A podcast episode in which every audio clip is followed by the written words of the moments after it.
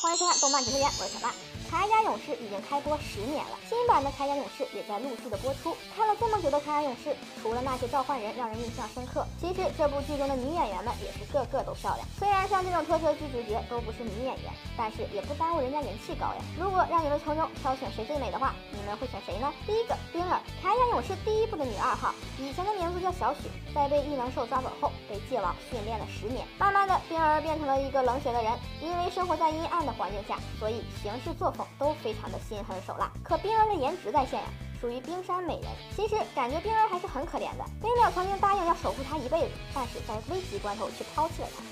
哥哥会永远的保护你的，你要记住你说的话哦。嗯。快快！啊，真香！哎呀。当冰儿多次想变好的时候，又被北淼对西诏出言不逊的话给惹怒了。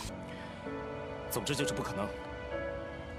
我可以告诉你我的心里话：江山易改，本性难移。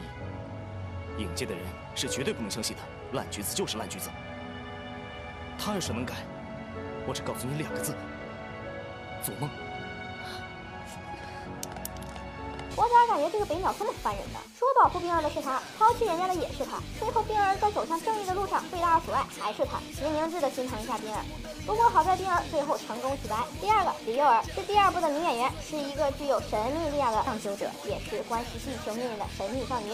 李幼儿长得很像邻居家的大姐姐，给人的感觉很亲切。在没有被附体之前，是一个呆萌少女。哎，我说你到底听明白了没有啊？我等了半天了。啊，喂，你好，不好意思，李先生，那个，啊，好，一百五十八份，你稍等一下啊。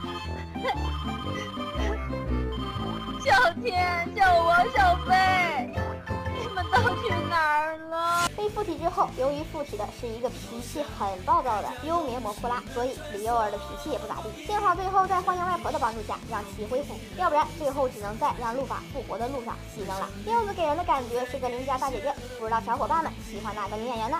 好了，今天的节目就到这里了。喜欢我们视频的小伙伴，记得关注一下我们哟。我们每周的抽奖活动还在继续，没中奖的小伙伴也不要气馁，说不定下个中奖的就是你。我们下期见。